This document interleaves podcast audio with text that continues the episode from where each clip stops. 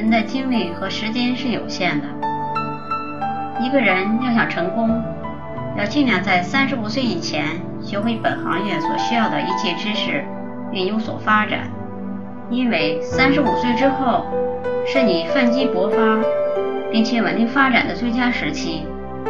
这个时期，你所要用到的，就是之前你所有的储备。储备知识就像储备矿藏一样。正所谓养兵千日，用在一时。如果三十五岁前你漫不经心，并且不懂得在岁月的淘洗中去储存对你有利的东西，那么日后你必定会后悔万分。因为岁月留给我们最为珍贵的，并不是我们拥有多少财富，而是你所拥有智慧的多少。摩梭拉拉公司的创始人保罗·高尔文十岁那年，在一个名叫哈佛的小镇上念书。当时的哈佛镇是一个铁路的交叉点，火车一般都会在此停留，所以这个时候很多的孩子。就会趁机上去向旅客兜售零食，赚点额外的零花钱。当然，高尔文也是这些小孩中的一员。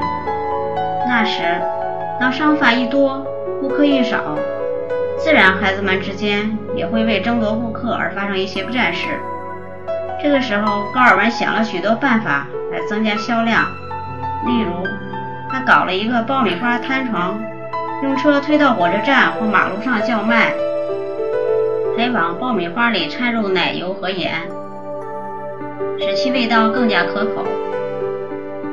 那个时候的高尔文还没有意识到自己的这种做法已经逐步涉及到商业理念了。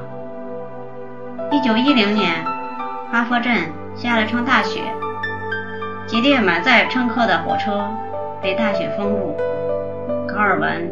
瞅准时机，赶制了许多三明治，拿到车上去卖。三明治做的并不太好，但饥饿的乘客们仍抢着购买。高尔文因此发了笔小财。夏天到来后，高尔文又创意搞了一种新产品。他设计了一个半月形的箱子，用吊带儿挂在肩上。在箱子中部的小空间里放上半加仑冰激凌，箱边上刻出一些小洞，正好堆放蛋卷，然后拿到火车上去卖。这种新鲜的蛋卷冰激凌很受欢迎，生意非常火爆。在火车上做买卖很快成了一个大热门，不但镇上的孩子们纷纷加入竞争行列。而且，铁路沿线其他村镇的孩子们也纷纷仿效。高尔文隐隐感到这种混乱局面不会维持太久，便在赚了一笔钱后，果断退出了竞争。不出所料，不久之后，车站就贴出通告，禁止一切人在车站和火车上做买卖。卖爆米花的经历。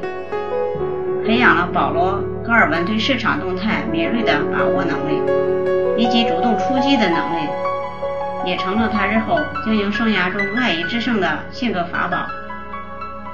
在以后的岁月当中，每当某些产品销售进行的不顺利时，他就会向他的同事们讲述这个卖爆米花的故事。正是因为高尔文懂得从实际生活中去不断的积累自己的知识，才为以后在商场上博得一方之地而打下良好基础。在非洲的大草原上生活着羚羊和狮子。